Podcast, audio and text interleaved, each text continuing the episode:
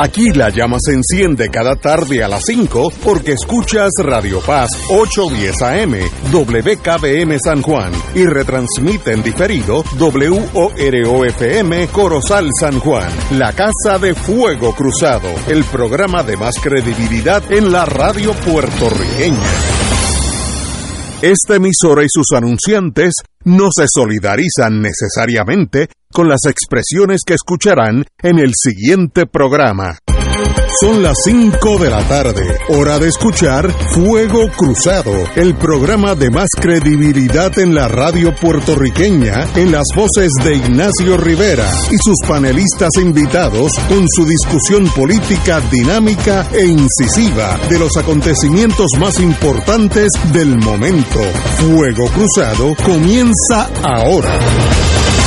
Buenas tardes amigos y amigas. Eh, estamos empezando hoy un lunes post elecciones del Partido Popular, que vamos a hablar de eso ahorita, si es, que, si es que hay que hablar de eso. Pero antes que todo, quiero empezar el programa hablando de mi amigo, el doctor Fernando Cabanilla, que fue, fue distinguido recientemente uh, cuando, le con, cuando le otorgaron el premio Giants of Cancer Care 2023 eh, en torno al linfoma. Eh, el prestigioso galardón se entrega anualmente a líderes mundiales en el campo de la oncología para reconocer las aportaciones a la investigación y en el manejo de pacientes con cáncer, que ese fui yo una vez. Eh, Cabanilla, nos, nos llena de honor saber que usted está a nivel ya ranking mundial. Muy buenas tardes. Buenas tardes, Ignacio. Muchas gracias. Eh, la verdad es que no me esperaba este premio. Estoy sumamente emocionado. Y el primero de junio se supone que vaya a Chicago a la ceremonia de otorgación del premio, el cual dedico a Puerto Rico, obviamente. Lo mencionaré allí en la ceremonia. Excelente. Eh, obviamente yo no puedo hablar de la investigación suya, pero puedo hablar muchísimo del manejo a, sus pacientes y es un trato tan digno y tan fino en áreas que son dolorosas a veces y desconcertantes, que en eso usted es un maestro de manejar tantos problemas todos los días y mantener una sonrisa y hacer que el paciente se sienta bien. Eh, es verdad que en, eso, en esa área yo le hubiera dado A y, obviamente este grupo, eh, Giants of Cancer Care, eh, esa área, si me hubieran pedido a mí, sacó 100. Y la, la investigación, pues ahí no puedo entrar porque no sé mucho de eso. Pero un privilegio que usted está a nivel mundial y todos lo sabemos. Usted no llegó a donde llegó MD Anderson este, vendiendo batatas. Este, así que eh, lo, un privilegio para mí. Bueno, dígame usted. Pues en cuanto al COVID, podemos empezar por comparar los datos de los casos nuevos eh, de hoy lunes, mirando una semana atrás, el lunes pasado. El lunes pasado teníamos 366 casos nuevos, hoy tenemos 405, o sea, tenemos 49 casos más que la última vez. Y la tendencia que reporté el viernes pasado, que está aumentando el número de casos, me parece estar manteniéndose diariamente. Eh, voy a comentar un poquito más acerca de, ese punto específico. Pero la tasa de positividad, eh, que hace una semana estaba en 17.07%, hoy está en 17.11%, que es básicamente casi igual, ¿no? Eh, eso pues algunos lo verán como una mala noticia porque antes de eso estaba mucho más baja la, tasa de positividad, pero al parecer estamos llegando ya como, como a una meseta y yo espero que esto sea el primer indicio de que quizás la tasa de positividad va a seguir bajando. Recuerden que en Estados Unidos la tasa de positividad está mucho más baja que en Puerto Rico, está en 5.4%.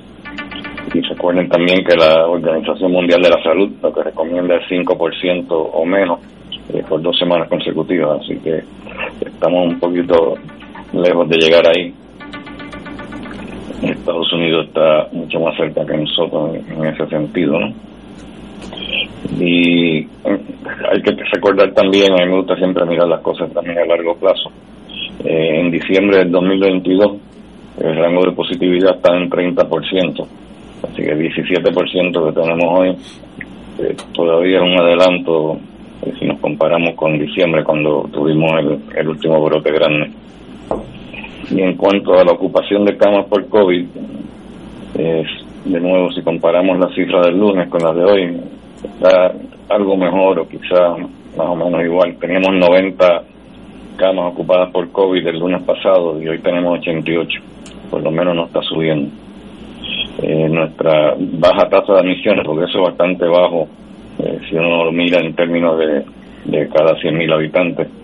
Eh, y si lo comparamos con Estados Unidos, lo curioso es que tenemos una tasa de admisiones al hospital más baja que la gran mayoría de Estados Unidos. y eso pues es curioso porque sabemos que nuestra tasa de vacunación en Puerto Rico, vacunación completa, es casi la mitad de la de Estados Unidos. Eh, mucha gente pues piensa que, la baja tasa de positividad, perdón, de la baja tasa de admisiones en Estados Unidos y en Puerto Rico, en Puerto Rico todavía más, se debe a la vacunación, pero obviamente nosotros no estamos bien vacunados. Y de hecho estoy escribiendo una columna acerca de, del asunto este del, del, fin de la pandemia y el, el fin de la emergencia de la pandemia, es mejor decir. Y yo pienso que la razón que tenemos pocas admisiones y poca mortalidad también es porque en diciembre del 2022 teníamos eh, una cepa variante eh, que se la apodaba con el nombre de Kraken y esa la sustituyó a partir de enero eh, una variante nueva que parece ser más contagiosa, pero que parece ser menos virulenta de acuerdo a los datos de nosotros. Esa variante nueva se llama Arcturus. Entonces, pienso que realmente lo que está sucediendo es como la, evolución natural eh, del virus. Así que, a menos que ahora surja una variante nueva que sea más virulenta, si sigue evolucionando de la forma que va, pues yo creo que posiblemente ya estemos acercándonos hacia el fin de la pandemia. En cuanto a la ocupación de camas de unidad intensivo por COVID, está también un poquito mejor que lo que estaba el lunes pasado, que era 16, y hoy estamos en 13 camas eh, intensivos en toda la isla ocupada por COVID. Y la mortalidad sigue alrededor de una diaria, un poquitito más de, una diaria, pero también parece que estamos en una meseta, no está ni bajando ni aumentando. Pero de nuevo, si comparamos con diciembre del 2022, la mortalidad ha mejorado muchísimo, lo cual también va a la par con lo que dije ahorita, que posiblemente lo que estamos viendo es la, la, variante nueva que parece ser eh, menos letal.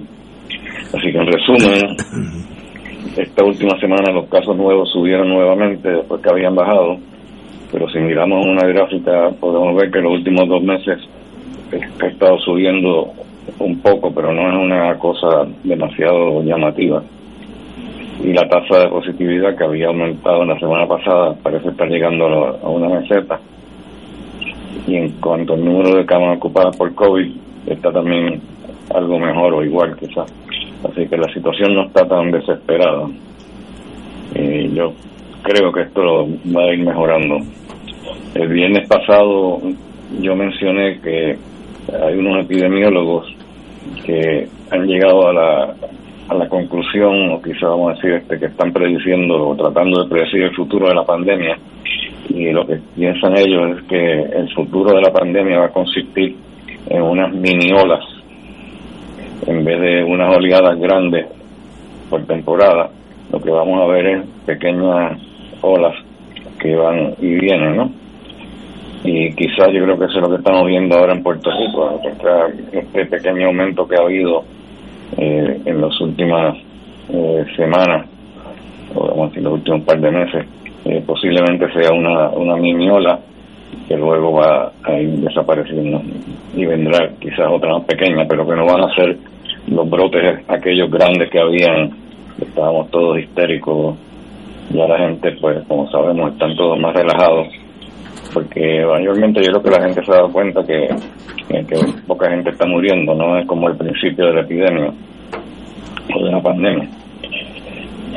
Y en cuanto al panorama internacional, no se quería que les hablara acerca de la vacuna nueva que acaba de, de, salir al mercado eh, para una infección que se llama RSV.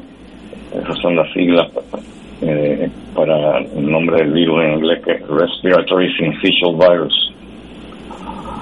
Eh, hay básicamente cuatro organismos, cuatro microbios que están produciendo la mayor parte de los eh, síndromes respiratorios eh, que estamos viendo. Ese es el respiratorio últimamente.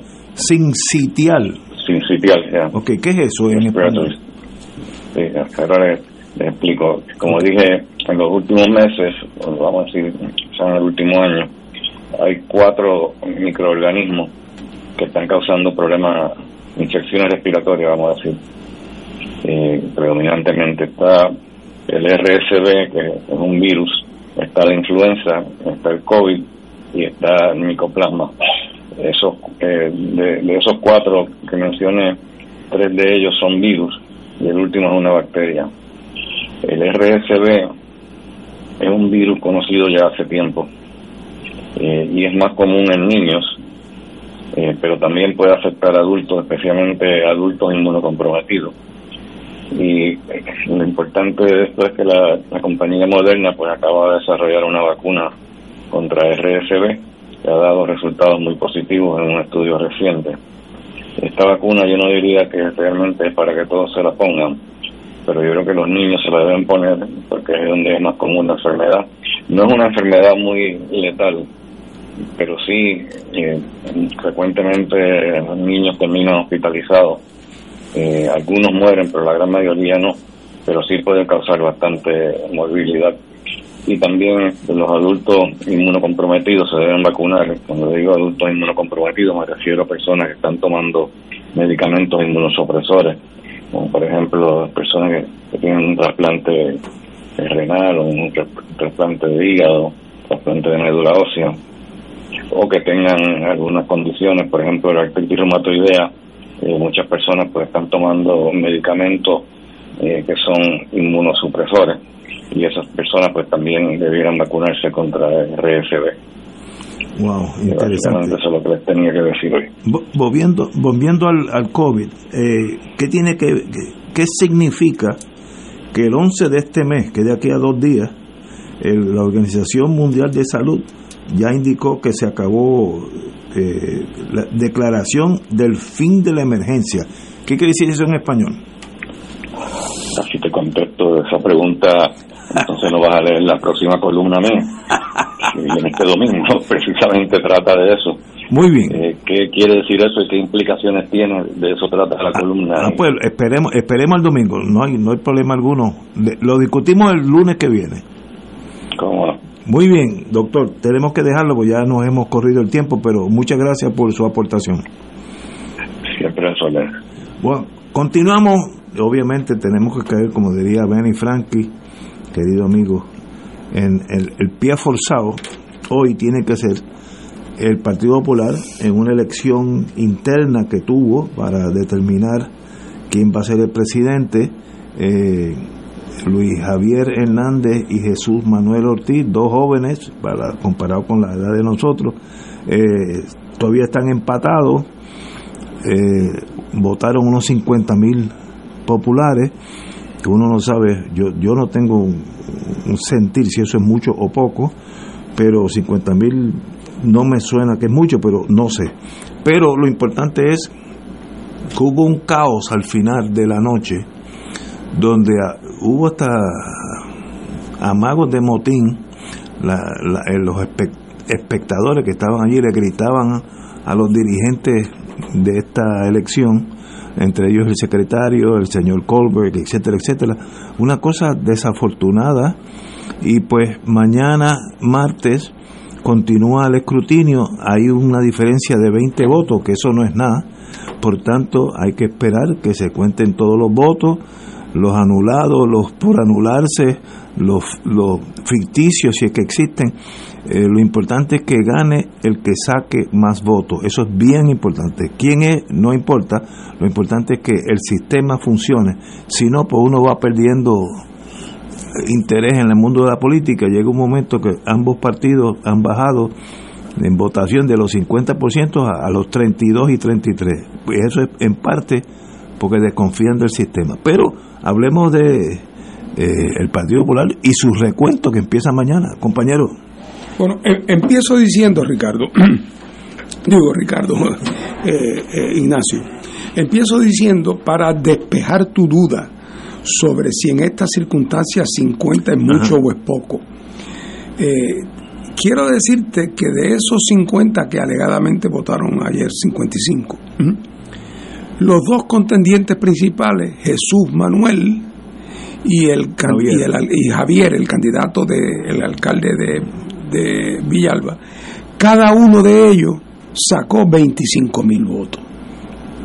Quiero recordarte que Ricardo Rosselló, despedido como gobernador de Puerto Rico, desacreditado en Puerto Rico, en la elección para los cabilderos de Washington, por writing, sacó 75 mil votos.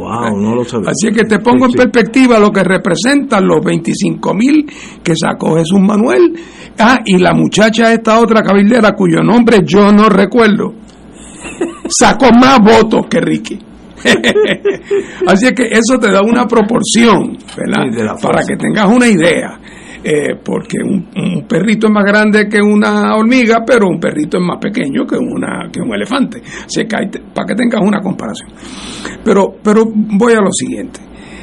Eh, hay un sentido donde esto que pasó anoche es como el resultado de una especie de película que va en cámara lenta.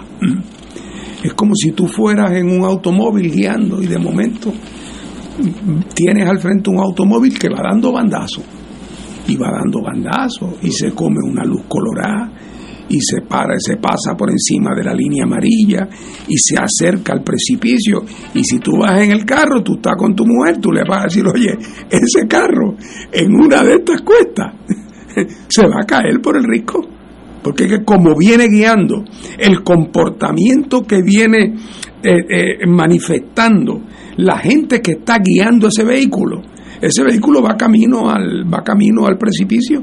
Y entonces lo que tú sigues detrás observando con cuidado, continúa el comportamiento errático. Y de momento en efecto en una de las curvas por ahí se fue el carro por el por el eh, por el o sea nada de lo que ocurrió anoche es realmente sorprendente.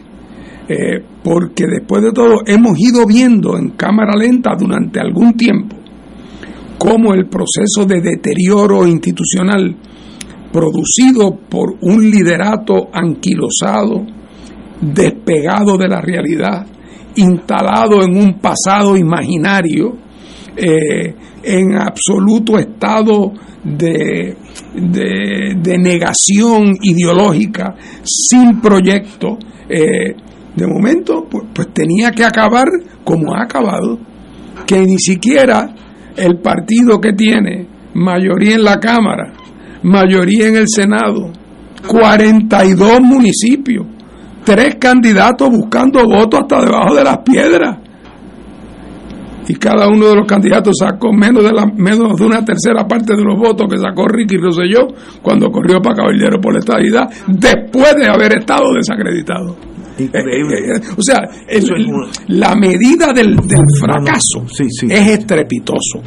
Por no hablar de lo que tú señalaste, de que más allá de los números fríos, vimos una escena francamente vergonzosa. Esa fue la que más me impresionó. Francamente vergonzosa en las oficinas del Partido Popular, donde aquello parecía un motín diciéndose palabrotas, acusándose unos a otros de fraude, es decir, un hermano acusando a otro de pillo. Eh, total ausencia de institucionalidad. Eh, o sea que lo que hemos visto es la consecuencia lógica, eh, ¿verdad? la consecuencia lógica de un proceso que hemos ido diagnosticando lentamente a través del tiempo eh, y entonces lo que pasó anoche es una especie de, yo sé que en el caso de los populares usar la palabra culminación parecería que lo digo en sentido irónico, pero anoche pues fue la culminación de un proceso de implosión donde la inutilidad del partido para poder proveerle un proyecto alterno y que entusiasme a su gente se declaró en bancarrota. O sea, anoche el Partido Popular radicó ante la corte de la juez Taylor Swain su solicitud de quiebra, eh, eh, está arruinado ideológicamente, eh, incapaz de poder llevar a cabo una elección donde lo que hubo fueron 250 colegios, cerraron a las 4 de la tarde y eran las 12 de la noche y no pudieron contar los palitos de 250 colegios. O sea, estamos hablando de un estamos hablando de, de, un partido, no digo yo venido a menos, eh, es prácticamente desecho, desecho.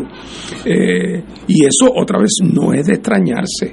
Y no es de extrañarse porque el Partido Popular, que por muchos años ocupó un espacio decisivo en la vida política puertorriqueña, poquito a poco su liderato insistiendo en que lo que fue un momento temporero se podía convertir en un momento permanente.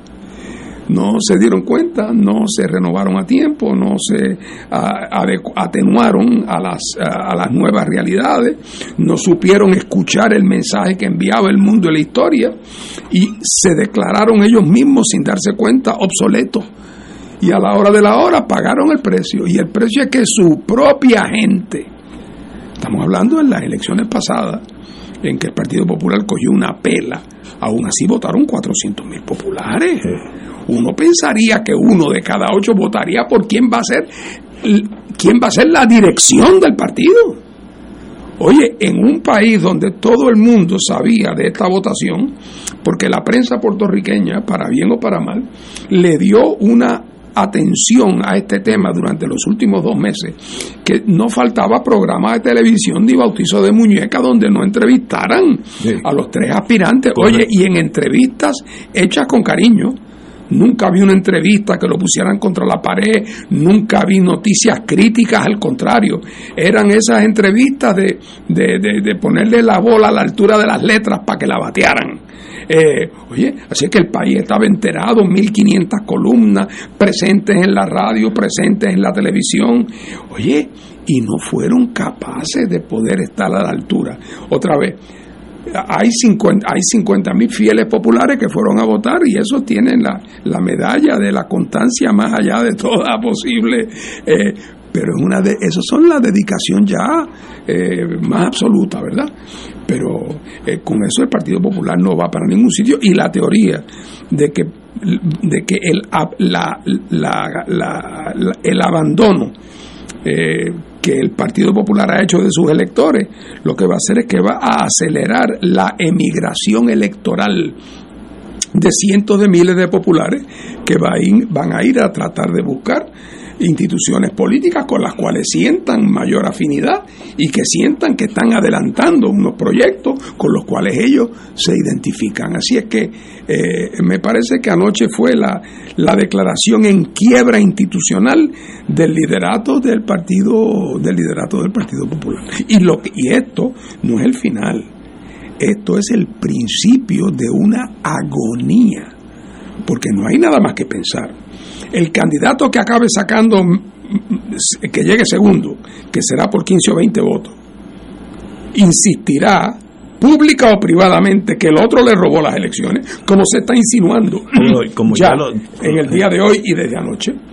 Y entonces, ojo, que la radicación de candidaturas empieza el primero de diciembre de este año, lo cual quiere decir que ya la pelea que, se, que, se, que podemos anticipar va a ser una pelea de enorme intensidad y de golpes rudos, de, de, de, puñaladas traperas, eh, va a haber guerra sucia.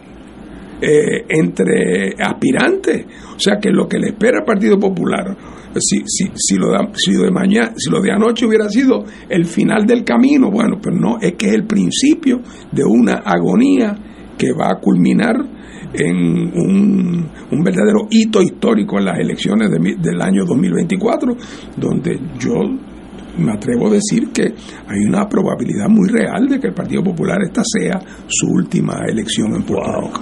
Interesante. Tenemos que ir a una pausa y regresamos con el doctor Catalá. Esto es Fuego Cruzado por Radio Paz 810 AM. Radio Paz 810 te invita al viaje ruta espectacular a Centro Europa, conociendo su historia y folclore. Visitaremos los países Polonia, República Checa, Austria, Hungría, Croacia e Italia. Un viaje cultural a las capitales y ciudades más importantes para conocer sus museos, catedrales, castillos y santuarios, entre ellos Varsovia, Cracovia, Praga, Viena, Budapest y Roma. El viaje incluye pasaje por Iberia, hoteles cuatro estrellas, todos desayunos, algunos almuerzos y cenas, servicio privado de autobús, impuestos y cargos hoteleros. Información Culture Travel 787-569-2901 y 787-454-2025. Espacios limitados. Nos reservamos el derecho de admisión. Ciertas restricciones aplican. Culture Travel licencia 152AV90. Fuego Cruzado está contigo en todo Puerto Rico. En el restaurante Mar del Caribe, comparte con mamá en el mejor ambiente y la mejor comida internacional. Exquisitos cortes de carne osobuco, cabrito chuletón de ternera, gran variedad de mariscos y pescados, langosta, rodamayo, merluza y bacalao. Contamos con un elegante y amplio salón. Restaurante Mar del Caribe, calle Loíza 2444 en Punta Las Marías. Para reservaciones 787-545-5025. Restaurante Mar del Caribe, tu mejor opción para comer bien. 787-545-5025. Puede ordenar una rica paella y celebrar en casa. 787-545-5025. Cuando tengas una emergencia y quieras que te atiendan rápido, tu alternativa es San Juan Health Center. Tenemos una sala de urgencias con cómodas facilidades y accesible en la esquina de la Avenida de Diego y la marginal Valdoriotti de Castro en el corazón de Santurce. Nuestro horario de servicio es de 7 a.m. a 7 p.m. de lunes a viernes. Contamos todo el tiempo con un staff de médicos y enfermeros altamente capacitados para atenderte. Te brindamos diagnósticos certeros con el servicio más confiable. Llámanos al 787-977-7575 San Juan Health Center, donde más rápido atenderemos tu urgencia de salud. Y ahora continúa Fuego Cruzado. Vamos a las cosas importantes de la vida. Estamos en el Radio Maratón de Radio Paz y tenemos aquí un amigo que todos los años nos visita un tiempito.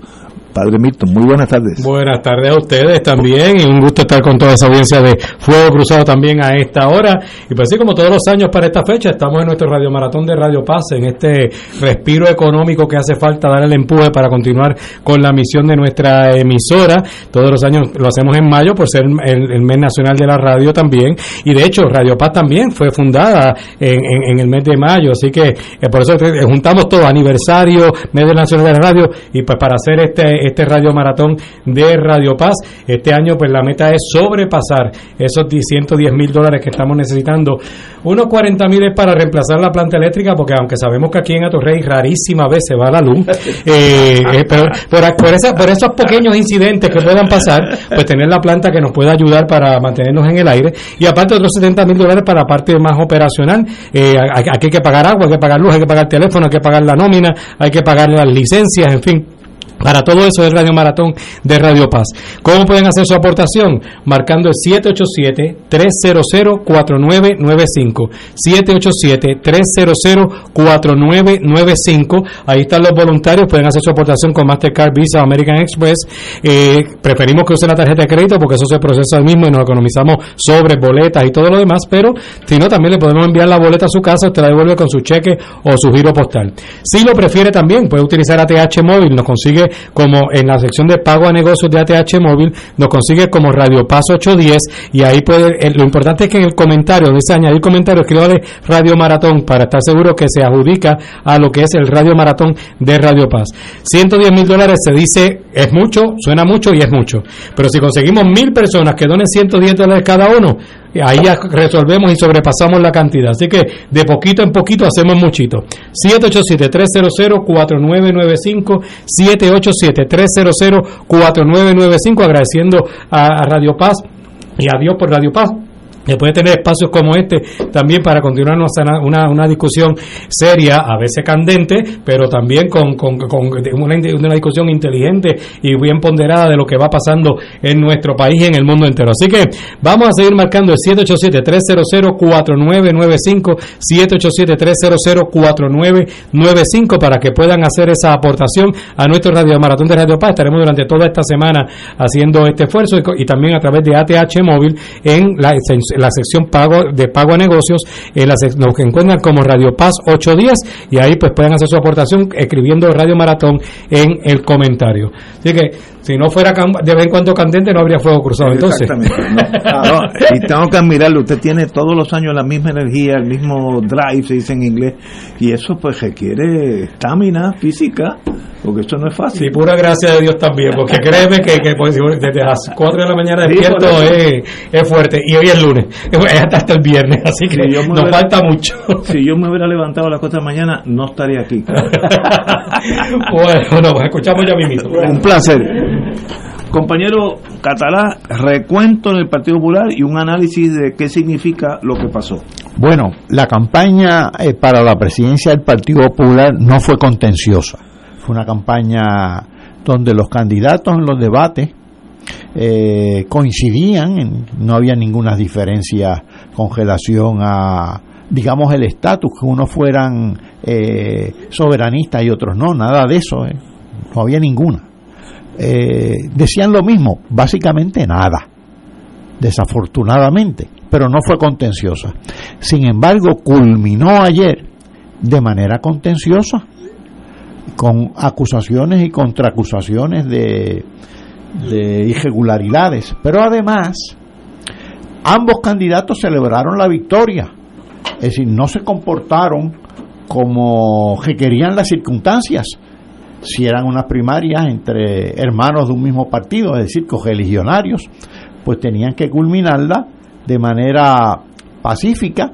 Si era empate, pues que viniera el, el escrutinio que precisamente va a ser mañana martes en la Comisión Estatal de Elecciones y veremos si del, escrutinio tienen que pasar al recuento, es decir, voto por voto, no lo sé.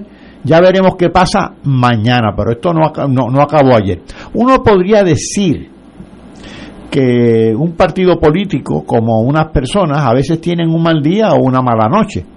Y se podría decir que el Partido Popular tuvo un mal día ayer.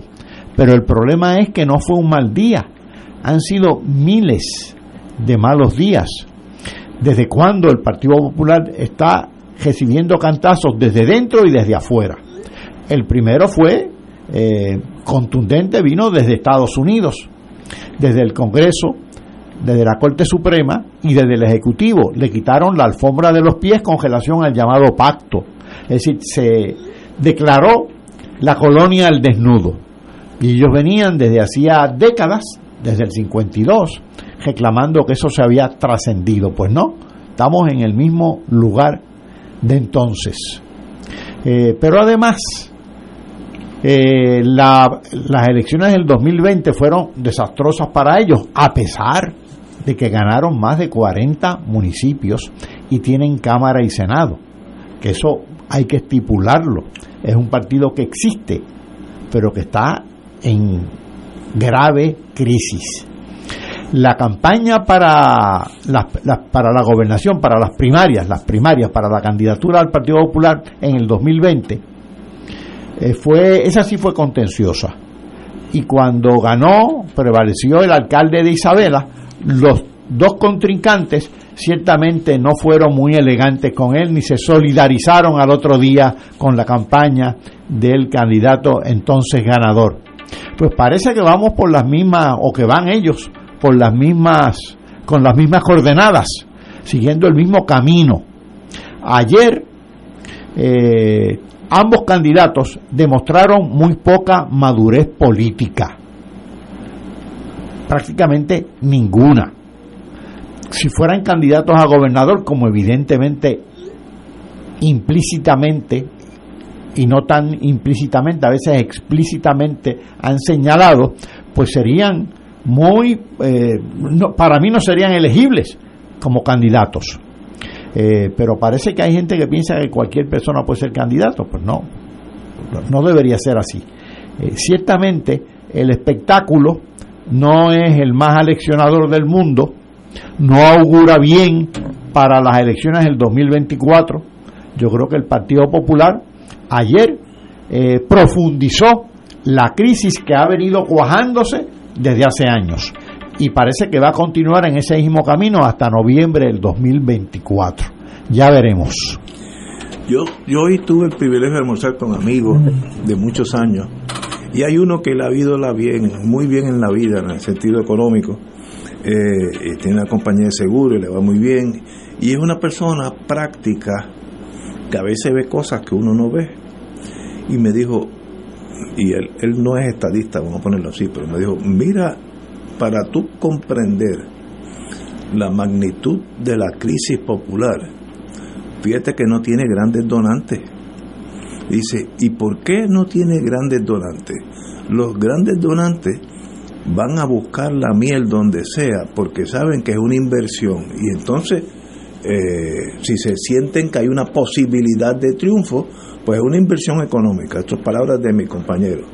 Por tanto, el, la diferencia de dinero en la, en la banca del Partido Nuevo, que está sobre 2 millones, y la última que oí que era popular, que tenía 300 y pico de pesos, eso lo tengo yo de vez en cuando, eh, demuestra lo que este amigo, es su análisis, que hay que ponerle atención. Eh, la gente si tiene esperanza de que tú eres hábil para ganar, están más inclinados a darte algún dinero dentro de las márgenes legales, estoy hablando, porque tú vas a ser un ganador. ¿Y por qué el Partido Popular está quebrado? Quebrado. Eh, pues eso puede ser, si mi compañero tiene razón, puede ser un buen análisis, que sencillamente que no hay esperanza de que tienen un equipo ganador. Por tanto, ese partido, en eso yo estoy con una la tesis que el partido tiene que rejuvenecerse, no solamente en jóvenes, hombres y mujeres, sino en ideas, si no va a llegar tercero. Y yo soy buen apostador a las elecciones, yo no apuesto con el corazón, yo apuesto con lo que siento en la calle. Y de paso, una de las enseñanzas de inteligencia es cuando tú vas a un país extranjero y quieres saber lo que está pasando, no se te ocurra hablar con nadie que tiene una carrera universitaria porque esa es una élite que vive en una burbuja. Háblate con el policía, el aduanero allá en, Beirut, que el que sea, este, el que sirve en los restaurantes, el que guía la guagua. Ese es el país. Y parece que si uno hace ese examen aquí, el Partido Popular ya es historia. Pues mira, a veces en la vida eso es saludable porque vendrán otras opciones. Y salga el tiro por donde salga. Eh, pero no hay duda que si se, si se utiliza el análisis de por qué no hay donaciones, uno puede llegar a las mismas conclusiones que hemos llegado aquí en, otro sentido. Vamos a una pausa, amigos, y regresamos con Fuego Cruzado. Fuego Cruzado está contigo en todo Puerto Rico. El Consejo Episcopal Latinoamericano y del Caribe, CELAM, celebra su 39 Asamblea General del 15 al 20 de mayo en la diócesis de Mayagüez. Al terminar la asamblea, los obispos de Puerto Rico lanzarán un trienio de preparación al 50 aniversario de la coronación canónica de la venerable imagen original de Nuestra Señora, Madre de la Divina Providencia, como patrona principal de toda la nación puertorriqueña. Les invitamos a participar de la Eucaristía de apertura del trienio que se celebrará en el Centro de Espiritualidad Nuestra Señora, Madre de la Consolación en Aguada, el viernes 19 de mayo a las 7 de la noche. Les esperamos. El Consejo de Acción Social Arquidiocesano CASA presenta su programa radial Casa de Todos, difundiendo el mensaje de la doctrina social de la Iglesia cada martes a las 11 de la mañana por aquí por Radio Paz 810 AM. Conoce este instrumento que utiliza los valores y principios del Evangelio para analizar nuestra actualidad social. Velamos por la dignidad del ser humano. Casa de Todos, martes a las 11 de la mañana, por aquí, por Radio Paz 810 AM. AESA, la pequeña gigante, te invita a sintonizar su espacio radial AESA Informa. Todos los jueves a las 4 de la tarde se estará ofreciendo información relevante a los pensionados y jubilados de Puerto Rico. Te esperamos a esa imparable, auspiciado por MMM Alianza. De todo un poco, con Manolo Almeida, el más ameno en tus mañanas por Radio Paz 810 AM. De martes a viernes a las 9 de la mañana. Notas positivas, salud, ambiente, negocios y entretenimiento. De todo un poco, martes a viernes por Radio Paz. ¡Estamos vivos! Y ahora continúa Fuego Cruzado. Hoy salió una noticia que para los estadistas pues le llama la atención. Eh, no estoy diciendo si es buena o mala, pero para mí pues no necesariamente es buena. Y es que el señor gobernador no ve viable un cambio inmediato al inglés. Indica eh, para el gobernador de Puerto Rico no es necesario ni factible. Eh, ahí yo, yo tengo un reparo, como que no es nada factible. Todo es posible en el futuro inmediato pasar pensar que un Puerto Rico Estado 51 tendrá el inglés como idioma común con el gobierno, no idioma único, sino común con el gobierno, escuelas y los tribunales. No lo veo necesario. Para cambiar el sistema gubernamental al inglés habría que mejorar la enseñanza de inglés eh, sustancialmente. No lo veo factible ahora, ni lo veo factible en el futuro inmediato eh, compañero, tómese su tiempo. Mira, yo pienso a veces que este tema del idioma, yo no me olvido nunca cuando aquel periódico que hubo aquí por muchos años en inglés que se llamaba The San Juan Star, que creo que hoy se publica un folletito o algo, pero que en una época fue un periódico importante aquí. Eh, una de las consignas publicitarias, porque era un periódico en inglés, eh, y ellos obviamente querían expandir su circulación en Puerto Rico. Eh, y, de alguna manera se percibía que ese era el periódico para los americanos en Puerto Rico. Y entonces alguna compañía de, de publicidad le ideó una campaña que decía, ser puertorriqueño no es cuestión de idioma. Y uno puede pensar que hay una serie de circunstancias excepcionales donde eso puede ser cierto. Puede haber una persona puertorriqueño, de padre y madre puertorriqueña, que se cría por allá por Montana, donde el puertorriqueño más cercano está a 500 millas, donde no sabe hablar ni jota de español, pero puede sentir un profundo sentido de identificación con su país de origen. Y en ese caso, pues perfectamente puede sentirse puertorriqueño y no saber ni, ni palabra de español. Pero esa es una situación excepcional dentro de un país como Puerto Rico. Tratar el tema del idioma como si fuera un asunto meramente funcional. ¿Ah? ¿Qué tú quieres saber, geometría o álgebra? Ambos son formas de matemática, ambas tienen su utilidad, pero no ambas significan lo mismo. Eh, para cualquier persona un poco lo mismo le da. El idioma no es así. Para el que es puertorriqueño, con las excepciones de rigor que tiene que haberlas porque las hay en todo. Para el puertorriqueño común y corriente, el idioma es parte de su sentido de identidad es parte de lo que le hace sentir un sentido de valía propia, aunque hable 12 idiomas más, no importa, puede ser como el Papa que habla supuestamente 10 idiomas, pero el español para un puertorriqueño que vive en Puerto Rico y se ha criado en Puerto Rico y está aquí, es una parte de su, de su, de su sentido de identidad que, que no es intercambiable y esta idea de, bueno, pues si somos Estado, pues, porque vamos a hacer que todo, que, la, que todo sea en inglés, menos lo que yo hablo con la mujer y los nenes en casa. Eso no puede ser así. Bueno, Pierluisi, que a veces no es el político más ilustrado del mundo, pero es un tipo perceptivo. Y Pierluisi sabe que por más estadista que sea, y por más que él está contando fundamentalmente con votos estadistas para ganar las próximas elecciones, si mañana Pierluisi se para en un balcón y dice, muchachos, háblense su españolito ahora lo más que puedan porque pronto eso se va a acabar. Aquí esto va a ser en inglés todo. Así nada más Pierluisi pierde las elecciones y pierde el apoyo de cientos de miles de estadistas puertorriqueños que lo verán como una persona, porque todavía para un estadista típico, el querer ser un Estado de los Estados Unidos no está en contradicción con sentirse con sentir su identidad nacional puertorriqueña.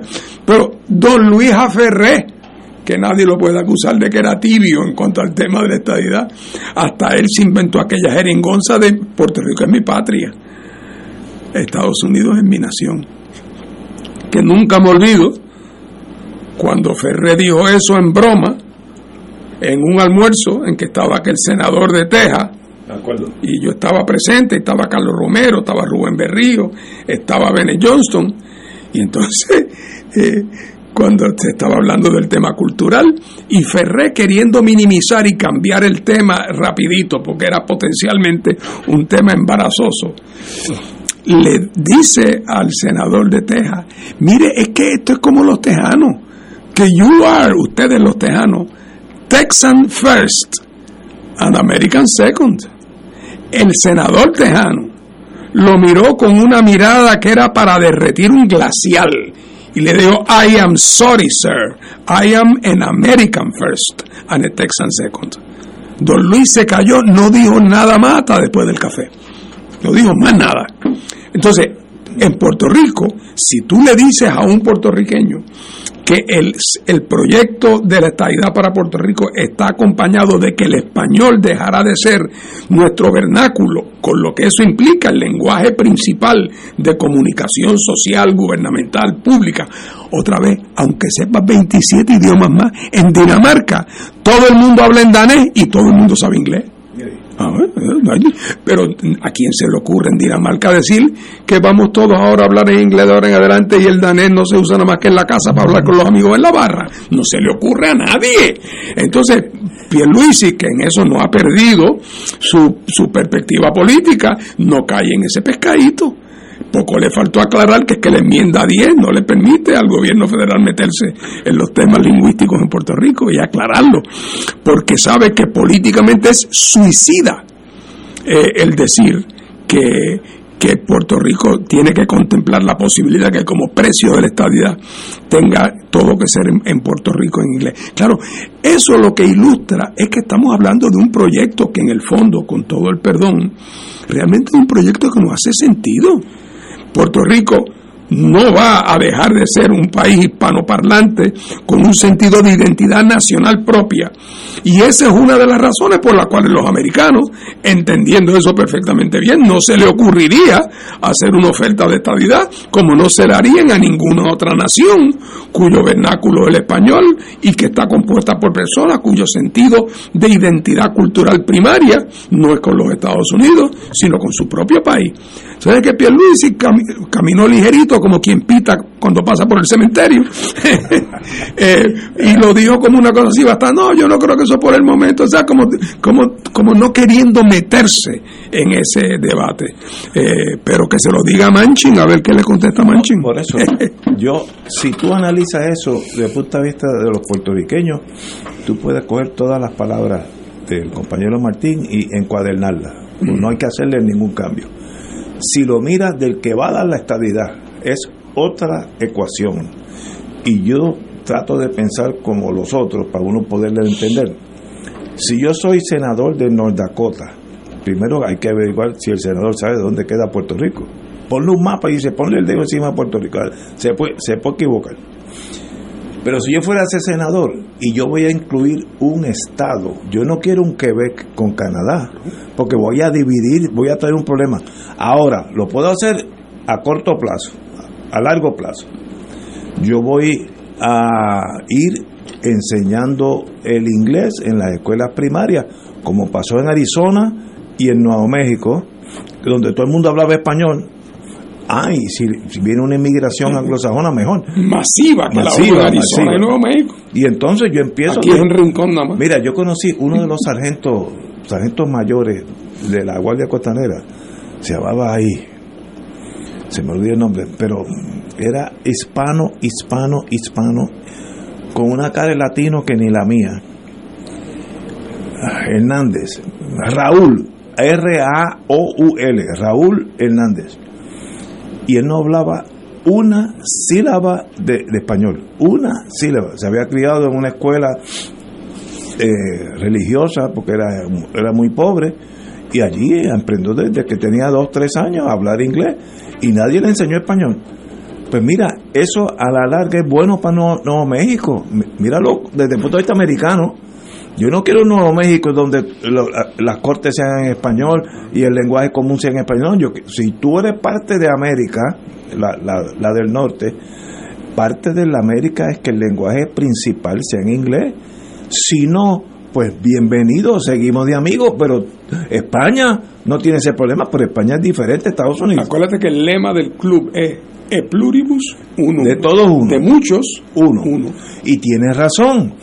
Eh, yo en, en, mi familia yo tengo eso inmediatamente esa esa problemática o, esa salvación yo tengo cuatro hijos uno es tan y tan puertorriqueño que puede pasarse el resto de su vida en Alaska y ese me va a hablar en español tengo una que me habla más en inglés que en español y tengo otra que me habla inglés completamente ah y el hijo también mitad y mitad pues mira eso suena hasta doloroso si eres puertorriqueño, pero si estás en New Hampshire y te integras a esa, país, esa nación, pues los tres tienen puestos altísimos y se le va muy bien la vida.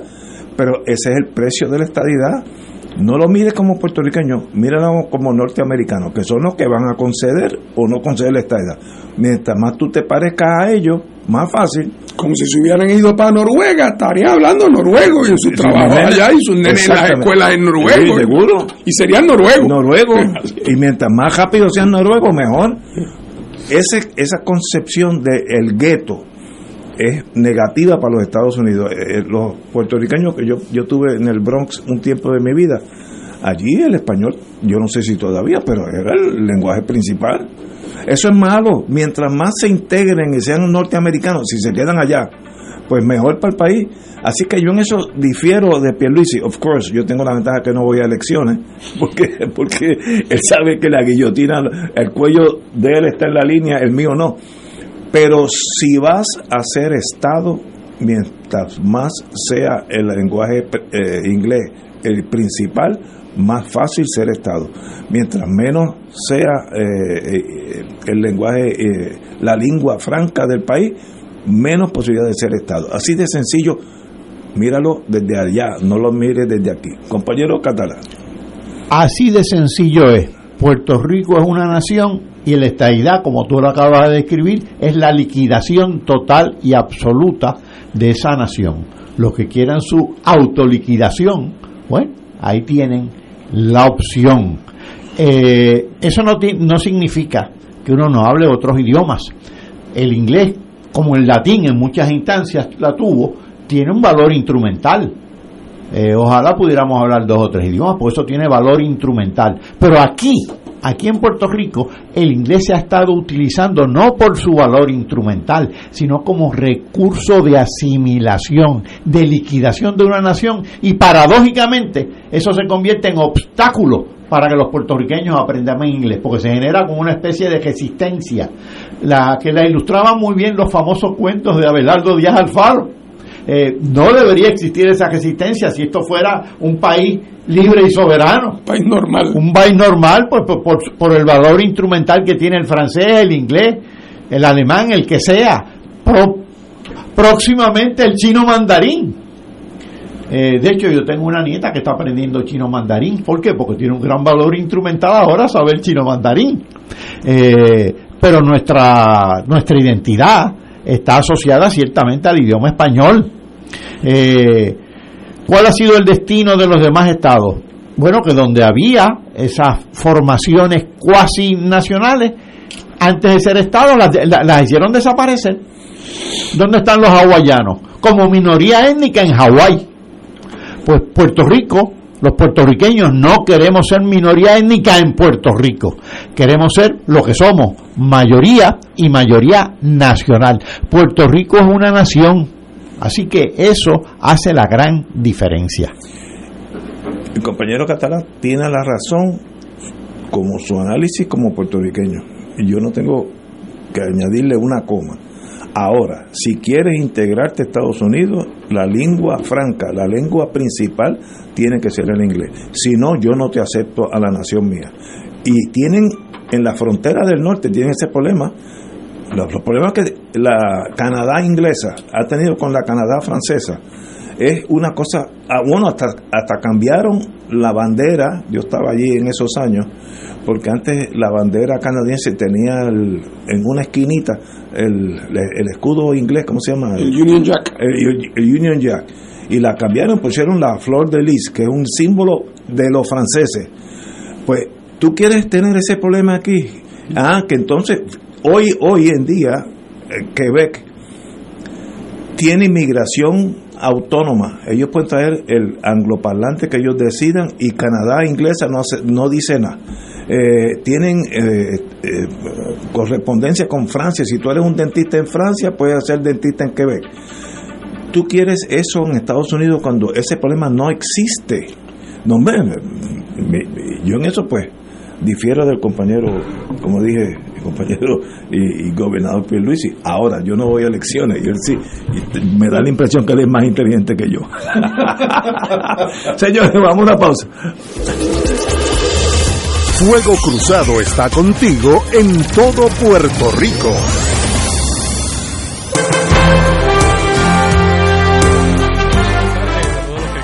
Escuchando y disfrutando de Fuego Cruzado. Este, les saluda el Padre Milton.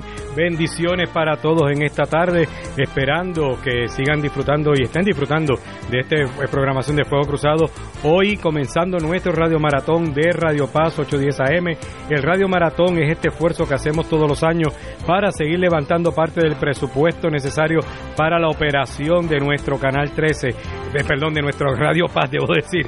Estamos tratando de buscar ese, ese dinero necesario para que Radio Paz continúe eh, llevando este, eh, teniendo estos espacios también de discusión abierta, pero mayormente también todos esos espacios que se necesitan para lo que es la programación religiosa, como es la misa, el rosario, en fin, todos esos espacios que, que, se disfrutan a través de Radio Paz. Si ustedes son de los que están disfrutando, por ejemplo, incluso Fuego Cruzado, este es el momento de, dar su apoyo a Radio Paz, marcando el 787-300-4995, 787-300-4995. 787-300-4995 para que puedan hacer su aportación eh, a Radio Paz. Estamos necesitando sobrepasar los 110 mil dólares durante toda este, en, la semana, así que estamos buscando esos mil donativos, mil donativos de 110 dólares que lleguen, mil donativos de 110 dólares, sobrepasamos esa cantidad, pero si usted puede ofrendar 3 dólares, son 3 dólares, son 5 dólares, son 5, si son 15, 15, si son 500, 500. Lo importante es que se haga con un corazón agradecido a, Dios y que demos gracias por tener Radio Paz en medio nuestro. 787-300-4995, 787-300-4995, como lo hizo Héctor, Héctor Santana Flores de Omacao, que nos ofrenda 50 dólares y pide por la salud de su nieto, Damián Bonilla Santana, por su salud Carmen Carreras de Luquillo nos ofrenda 50 dólares y pide por Radio Paz para que siga dando amor y paz a todo el mundo. María Garrido de San Juan nos ofrenda 3 dólares y pide por la salud de su familia. Eh, Juan, bueno, un anónimo Juan de, de, San Juan que nos ofrenda 100 dólares y un anónimo de San Juan que nos ofrenda 20 dólares. 787-300-4995, 787-300-4995. También pueden hacer su aportación a través de ATH Móvil. Nos consiguen en ATH Móvil en la sección de pago a negocios. En la sección de pago a negocios nos busca como Radio Paz 810 y ahí también pueden hacer su aportación, siempre recordando escribirle en el comentario Radio Maratón para que sea eh, adjudicado a la cuenta a la, cuenta del Radio Maratón.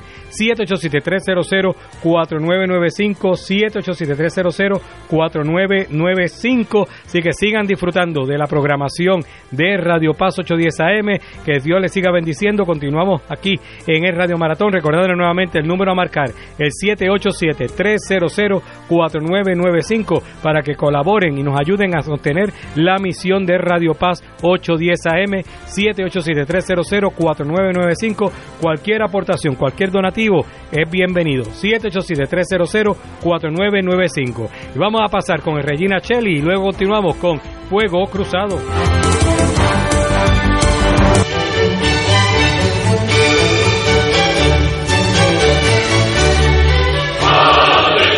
Reina del cielo, alégrate, aleluya. Porque el que mereciste llevar en tu seno, resucitó como lo había dicho, aleluya. Ruega por nosotros a Dios. Gózate y alégrate, Virgen María, aleluya. Porque ha resucitado Dios verdaderamente. Oremos. Oh Dios, que por la resurrección de tu Hijo, nuestro Señor Jesucristo, has llenado el mundo de alegría. Concédenos, por intercesión de su Madre, la Virgen María, llegar a alcanzar los gozos eternos por Jesucristo nuestro Señor. Gloria al Padre, al Hijo y al Espíritu Santo. Como era en un principio, ahora y siempre, por los siglos de los siglos. Amén.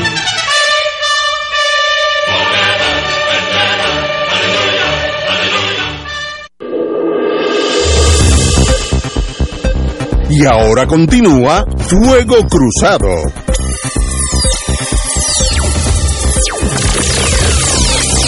Regresamos, amigos y amigas. Durante la pausa estamos hablando de un tema que es preocupante, muy serio en Estados Unidos, y es la proliferación de estas matanzas sin razón de ser. Este fin de semana hubo una en Allen, Texas, donde una persona de, de nombre hispano eh, mató ocho personas sin ton ni son. Había por casualidad un policía eh, tejano que pues lo ultimó gracias a Dios en el sentido negativo pero eh, este señor pues tenía un M16 este que pues podía matar 30 o 35 personas y no, no había nadie con armas que se pudieran defender ¿qué está pasando en Estados Unidos? que yo sé que necesitamos un psiquiatra, porque eso no es cuestión de análisis como los abogados o economistas. ¿Qué está pasando que esa nación tiene estos problemas? Y por hambre no es, porque si no en la India se matarían 15 mil todos los días. Eh, por problemas políticos no son, porque hay, elecciones. ¿Qué está pasando en esa sociedad que sencillamente cada día sale estas cosas aberrantes eh, en escuela matando niños? ¿Qué gana el que dispara en una escuela y mata niños pequeños? Yo estoy perdido, perdido. Y, y, si alguien sabe de la psiquiatría de esos señores, que me lo deje saber para que hablar con él y tal vez traerlo aquí, si es importante. Pero yo estoy totalmente perdido, no sé cómo reaccionar a esa realidad, excepto como hicieron en la escuela de uno de mis hijos que está en Texas, que hay guardianes en la puerta dispuestos a, rechazar un, ataque enemigo, no, no, no de un loquito. Y eso es bueno para esos niños que son chiquitos y están entrando y ven en la puerta a una persona, aunque es privada, pero vestida de soldado con, con un rifle, etcétera. No sé dónde va esa sociedad o, o qué causa estos problemas en esta sociedad. Martín. Bueno, mira, yo, esa es una pregunta complicadísima, como tú sabes, y en el cual yo no me atrevo a decir que tengo ni, ni siquiera el principio de una contestación adecuada a esa pregunta, pero, pero para mí es, evidente porque lo veo ocurriendo en tantas partes del mundo. Eh, es difícil asimilar el cambio. Eh, para las culturas los cambios son eh, difíciles de, de, que la gente se vaya adaptando sin que haya eh, fricción. Y eso siempre ha sido así, pero lo que pasa es que los cambios nunca habían sido tan rápidos, los cambios culturales y valorativos, nunca habían sido tan rápidos como lo están siendo ahora. Ejemplo, yo me acuerdo cuando Barack Obama fue candidato en el año 2008 y Barack Obama insistía en la tribuna que el matrimonio era para parejas de distinto sexo, que no podía haber matrimonio para parejas del mismo sexo. No te estoy hablando del siglo XIX ni del siglo XIV, te estoy hablando de el otro día, el prototipo emblemático del liberalismo americano el darling de su partido demócrata, no consideraba que podía correr, estoy seguro que no era por una valoración personal, entonces entendía que si decía lo contrario le podía costar la elección. Si nos vamos por ese camino y la agenda de cambio valorativo acelerado, el sector más conservador en Estados Unidos además más conservador, blanco, religioso, que se sentía que de alguna manera reflejaba y emblematizaba los valores positivos de la vida norteamericana. De momento empezó a sentirse asediado por la rapidez del cambio. En Dade County, Florida, 62% de la población es foreign born. Anda, En la ciudad de Nueva York, 38%, no hijos de foreign born. Pues la viejita y el viejito del apartamento de al lado de donde se mudaron el hondureño o el hindú, la cosa, que hablan distinto, que cocinan distinto, que los olores de la cocina eh, son distintas, que las costumbres son distintas, empiezan a sentirse que son como extraños en su propio, en su propio país. Entonces, en algún momento, los algún político inescrupuloso descubre que hay, hay una mina electoral que explotar. Por eso un hombre como Trump, de una vida personal, eh, como diría cualquier religioso, bastante pecaminosa. De momento se convirtió en el paladín electoral de la derecha religiosa norteamericana. Esa población que se siente asediada por los inmigrantes, asediada por los cambios en las identidades, en los temas de identidad de género, en los temas de las costumbres, eh, que otra vez en la humanidad esas cosas han ido evolucionando poco a poco, todas. Eh, eh, pero nunca había habido un proceso tan rápido, tan intenso y tan agresivo además en los promotores del cambio. Entonces, yo tengo un amigo sacerdote que me consulta un día y me dice, oye Fernando, si yo mañana digo públicamente que yo creo que una pareja que no está casada pero que vive junta está cometiendo un pecado. Y que ese pecado de no mediar arrepentimiento puede costarle el infierno. Eh, yo puedo decir eso. Y bueno, lo puedes decir, yo creo que tú estás equivocado, pero claro que lo puedes decir. Y oye, y si lo digo, no dirán que eso es un crimen de odio. No dirán que si mañana alguien le tira una pedra a una pareja que no está debidamente casada por la iglesia, van a decir que eso es por gente como yo que me paso diciendo que esa gente está en pecado. Pues te llega el momento en que los sectores religiosos empiezan a sentirse que las políticas de cambio acelerado en áreas que valorativamente eran importantes para los sectores conservadores están en peligro. Y entonces de momento, cuando escuché que el, el uno de los el muchacho este que reveló todos los secretos del Pentágono. No no el de, el, de hace tres semanas. El de la Air National Guard de, de, Massachusetts. Jovencito. Bueno pues ahora ha resultado que cuando le examinan todo su historial de las redes sociales tú sabes cuál era su teoría Ignacio que algunas de estas matanzas eran llevados a cabo por el gobierno de Estados Unidos para crear un pánico sobre el tema de las armas y entonces poder venir a prohibirlas y derogar la segunda enmienda. Estamos hablando de locos, pero locos ha habido siempre. Lo que pasa es que hay un momento donde los locos, eh, las personas que tienen problemas mentales, están como medio durmientes. Y cuando de momento se caldean los ánimos sociales y culturales, empiezan a florecer y esos locos se manifiestan en que un día agarran un rifle y se van por ahí a matar gente convencidos de que están salvando la humanidad. Eh, y yo creo que en Estados Unidos todo eso se ha, y en otros países del mundo, ayer yo leía que la, en Austria ahora por primera vez se acaba de convertir en el partido principal de Austria, no el partido de derecha, el partido de la ultraderecha. La Meloni en Italia, en España ya tú ves la fuerza que representa Vox. En Inglaterra la salida de Brexit y la ascendencia de Johnston refleja una variante, una variante de eso. Eh, y eso está pasando en todos sitios. Ayer la rapidez del cambio. Entonces, ¿quién es la víctima?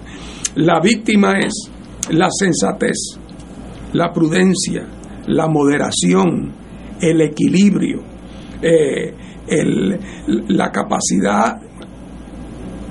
Yo, siempre pienso, veo esto muy reflejado cuando se resolvió el caso de Robert Wade, en, que yo estaba estudiando leyes. Yo recuerdo que a mí siempre me estuvo fascinante la manera en que el tribunal resolvió el caso, que era una cosa poco jurídica, pero realmente ante un problema donde la mitad de la población consideraba que debía haber el más pleno derecho al aborto y la otra mitad consideraba que eso era asesinar niños en el vientre.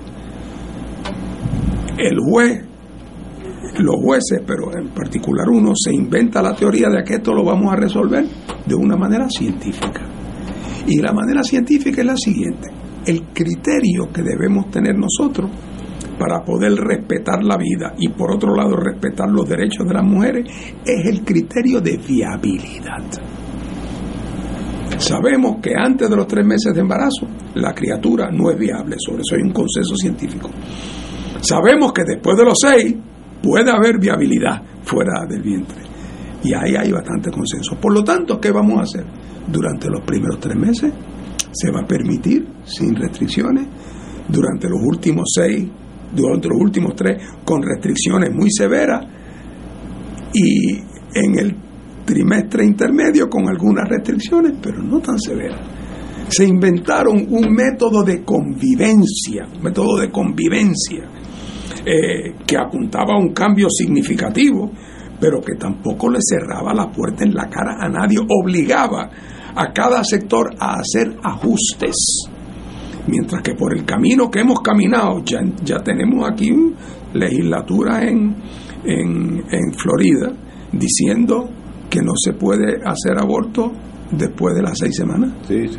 Y, que no se puede mencionar el tema de la, de la diferencia de, de, orientación sexual, eh, de LGBT o de esas palabras no se pueden utilizar en las escuelas, en un salón de clase, hasta que los niños tengan sexto grado.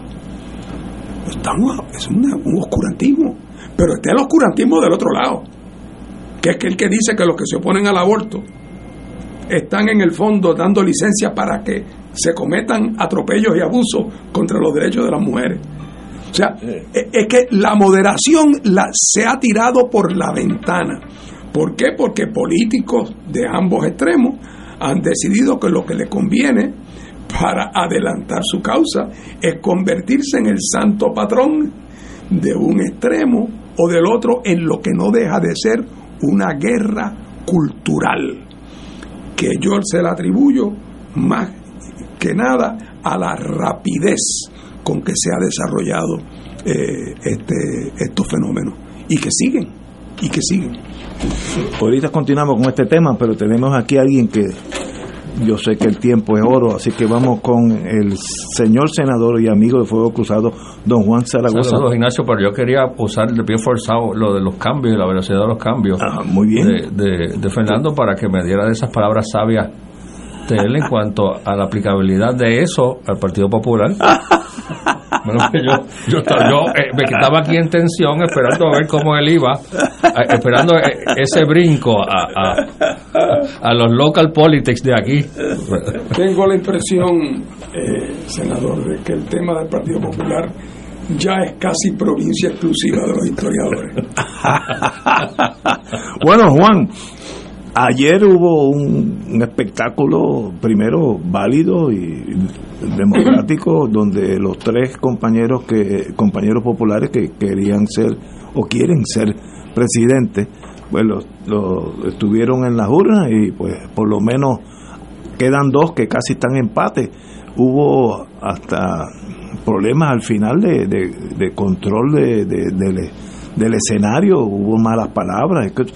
¿Qué está pasando? Dígame usted, desde usted está en el Partido Popular y es senador, dígame, ¿por dónde va? Pues mira, Ignacio, yo te diría que hay muy poco de los cuales de lo cual los populares podemos estar contentos con lo que sucedió ayer. Desde el punto de vista de la asistencia, fue una asistencia marginalmente aceptable, está ahí en el borde de lo aceptable, 57 mil personas. Desde el punto de vista del manejo de los, de los, de los datos, y de la comunicación dejó mucho que desear. Eh, ahora mismo tenemos dos candidatos que se declararon ganadores. Hubo una... Celebraron inclusive la victoria. Exactamente. Hubo una melee, como diría Ignacio. es una palabra perfecta para esto. en el partido ayer. Entonces, para completar, hoy se ha discutido abiertamente y con la mayor tranquilidad del mundo en la prensa nacional, radio, televisión, acusaciones de, de fraude electoral también, ¿verdad? Eh, mucho popular, ¿verdad? Y con toda la razón, eh, triste, eh, desencantado con, con, esta situación, eh, contando las horas para que se cierre el capítulo. a veces uno prefiere, Ignacio, que en este tipo de procesos haya victorias como la de Charlie, que ganó con sesenta y pico por ciento. Una victoria limpia que arrasó. nadie tiene que nadie, nadie, no hay, no hay photo finish, no hay reconteo, eso fue. Pero los contrincantes que perdieron no se solidarizaron luego. No, tampoco, sí. No se solidarizaron. Y, y, y entonces en esta, que va a ser un photo finish de esos, de, de, de película, posiblemente por menos de 100 votos pues va a haber partido básicamente, va a haber dividido básicamente el partido por la mitad, ¿verdad? Y si le añades estas alegaciones, que tú sabes que una vez se ponen a correr en, a correr en las redes y en la prensa alegaciones de fraude, son difíciles de, de unwind, de darle para atrás, ¿verdad? Porque aunque se establezca después que no hubo, pero ya eso está en la, en la cultura popular, en la cosa, ¿verdad? Eh, eh, eh, y, y, se deja ese mal sabor. Y entonces, pues hay en resumen, no tenemos nada de que estar contentos, eh, mucho de que estar preocupados. Hay mucho camino por, por, andar. Eh, hay que dedicarle tiempo al debriefing de lo que pasó aquí. Eh, gane, gane quien gane. más allá de, de entrar en, en, el hecho de candidato X o candidato Y, hay que hacer un análisis de la franquicia, ¿verdad? De la franquicia electoral del Partido Popular eh, y, de cómo fortalecerla, porque no, no podemos dejarnos desviar del tema, ¿verdad? Y entrar en que si este candidato, que si no aló, que si no inspiró, que si no... Pues eso es importante también, ¿verdad? Tienes que tener un, candidato que, que, que, cautive y que inspire a la gente. Pero el instrumento político me parece que es lo más importante, ¿verdad? Si un instrumento político coherente, viable, pues, pues, el candidato me parece que, que, que es secundario pero pues en resumen, pues eh, estamos, los populares estamos eh, en, un proceso de, de suspenso, esperando a ver qué pasa, de evaluación, eh, esperando que vengan mejores días. bueno, usted ha dicho, así que no es un secreto de Estado, que a usted le interesa o puede ser candidato a la gobernación y para eso tenemos que esperar hasta diciembre 1, que es, o 31. Sí, eh, en, se abren creo que en diciembre 1. Ok, me, imagino que se cerrarán, cierran en diciembre al final de Sí, me parece que sí. Y usted ha dicho que, que está considerando esas posibilidades. Sí, hasta ahora si Dios me da salud, ese es el camino. Sí. Algunas amistades de, con buena o mala fe me dicen, si Dios te da salud y te da partido. bueno, mañana es el escrutinio y quizás haya quizás luego haya recuento, no, no, no, no lo sé. yo, me pregunto, quizás, quizás tú sabes, cuando llegue el primero de diciembre, el momento de erradicación de candidatura, vamos a asumir que varios, más de una persona en el Partido Popular le interese radicar su candidatura para la gobernación ¿Qué pasa con la presidencia? Y, y, el, y uno de los que le interesa es el que es presidente en ese momento, sea el de Villalba o sea Jesús Manuel. Eh, sigue siendo presidente. Sí, me entiendo que sigue siendo presidente. Sí, sí por eso era que este era un tesoro tan preciado, ¿verdad? Eh, que también el Partido Popular tiene historial de haberse devorado a, presidente, ¿verdad? Y, y, haber terminado su carrera política. Este... Ah, estos dos se los está devorando antes de que sean, de que sean presidentes. Sí, este, yo, yo, yo sigo pensando que, que, el Partido Popular es un partido que tiene, tiene una cantidad considerable todavía de seguidores. Eh, bueno, tiene un, alcaldía, sí, tenemos el control de las cámaras, pero muerto no está. Sí, muerto no está. Eh, es, un partido verdad que estamos en un, en un, en un, en un campo de pelota con, con, muy competitivo eh, el, terreno de juego político un poco haciendo analogía con lo que decía Fernando también uno tiene la edad suficiente para ver cómo cómo esto ha, sufrido unos cambios acelerados también verdad en, los pasados años eh, y el Partido Popular, que casi siempre su única preocupación era el Partido Nuevo, Pues está en un juego de pelota diferente y, y, en esencia es un partido asediado por diferentes, por diferentes partidos en diferentes fronteras, ¿verdad? De, su base. Eh, y, y, toma, toma un tiempo ajustarse a eso, toma un tiempo ajustarse a esa realidad, ¿verdad? De, de ser un partido eh, extremadamente dominante en una época del país, pasar a la dominancia, a ser dominante en la alternancia, a, ser menos dominante, ¿verdad? Y a, estar asediado por fuerzas en, en las cuatro fronteras, ¿verdad? Este, y, yo creo que estamos en ese proceso doloroso de ajuste y de, reconocer unas realidades. Eh, pero yo estoy esperanzado que, se puedan hacer los cambios. Este, un camino difícil hacia adelante. Eh, vamos a ver la, la, hondura de las cicatrices que queden de este proceso, porque por más que uno como candidato pues trata de llevar las cosas de una forma, ¿verdad? Eh, según ese chain of command va bajando, pues la, crudeza de la guerra es más, más violenta y, allá abajo se tiran a matar. Bueno, lo vieron en las escenas que salieron del partido anoche. Y, yo pienso, además que, otra vez, observando desde afuera, tengo la impresión de que había alguna gente que pensaba que aunque no fuera un una participación electoral abrumadora,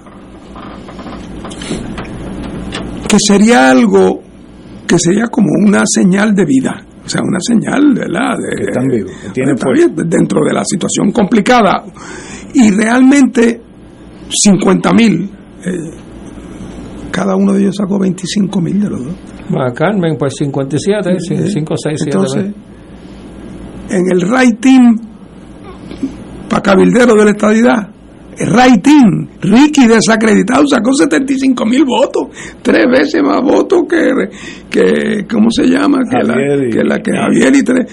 Y la muchacha otra, la que está ahora pelea con ellos, algo más todavía.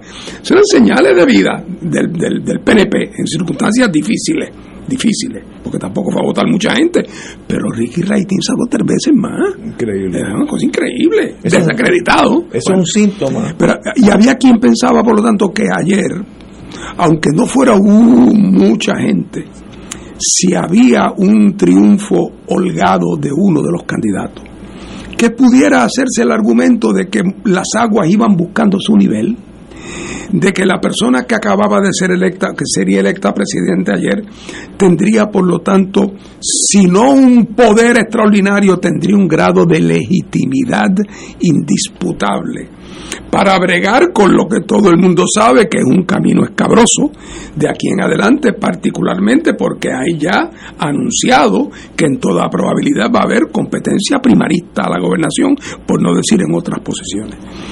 Bueno, pues en esa situación, fíjate lo que ocurre. El número de participación resulta raquítico.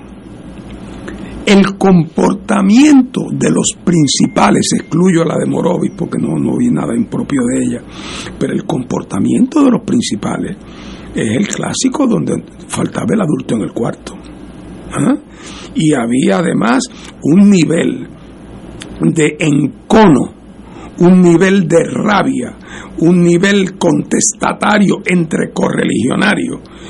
Que, y si para colmo de cuento, cuando se acaben contando los votos añadidos a mano, como fuera, uno que otro saca ventaja de 30, 40 o 100 votos, con las acusaciones que ya andan corriendo por ahí de vaciado de lista, quiere decir que el próximo presidente, por más legítimo que él crea que sea, la otra mitad de los que participaron no lo van a creer.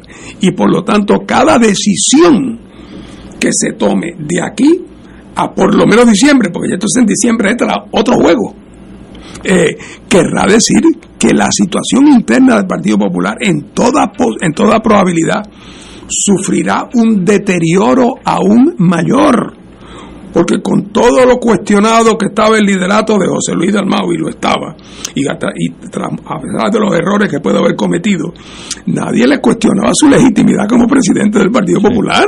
Ahora, este próximo presidente, el que sea, como sin razón, su legitimidad fundamental que en su propio partido va a haber decenas de miles de personas que piensen que se robó las elecciones porque vaciaron listas. Es una cosa muy seria. Y lo cual quiere decir que esto lo que, lo que espera al Partido Popular de aquí en adelante hasta el momento de las candidaturas es un ambiente de fricción y un ambiente de... O sea, todo lo contrario a lo que se esperaba, que es que fuera de alguna manera suavizándose un camino de cierta normalización. Aquí lo que va a haber es la anormalización de los procesos internos de gobierno en la Junta del Partido Popular. No me quiero ni imaginar las reuniones de la Junta que vengan por ahí, que hay que habrá que ir en armadura. Tenemos que ir a una pausa, amigos, y regresamos con el senador Zaragoza. Esto es Fuego Cruzado por Radio Paz 810 AM. Radio Paz 810 te invita al viaje ruta espectacular a Centro Europa, conociendo su historia y folclore. Visitaremos los países Polonia, República Checa, Austria, Hungría, Croacia e Italia. Un viaje cultural a las capitales y ciudades más importantes para conocer sus museos, catedrales, castillos y santuarios, entre ellos Varsovia, Cracovia, Praga, Viena, Budapest y Roma. El viaje incluye pasaje por Iberia, hoteles cuatro estrellas, todos desayunos, algunos almuerzos y cenas, servicio privado de autobús, impuestos y cargos hoteleros. Información Culture Travel 787-569-2901 y 787-454-2025. Espacios limitados. Nos reservamos el derecho de admisión. Ciertas restricciones aplican. Culture Travel licencia 152AV90. Fuego Cruzado está contigo en todo Puerto Rico.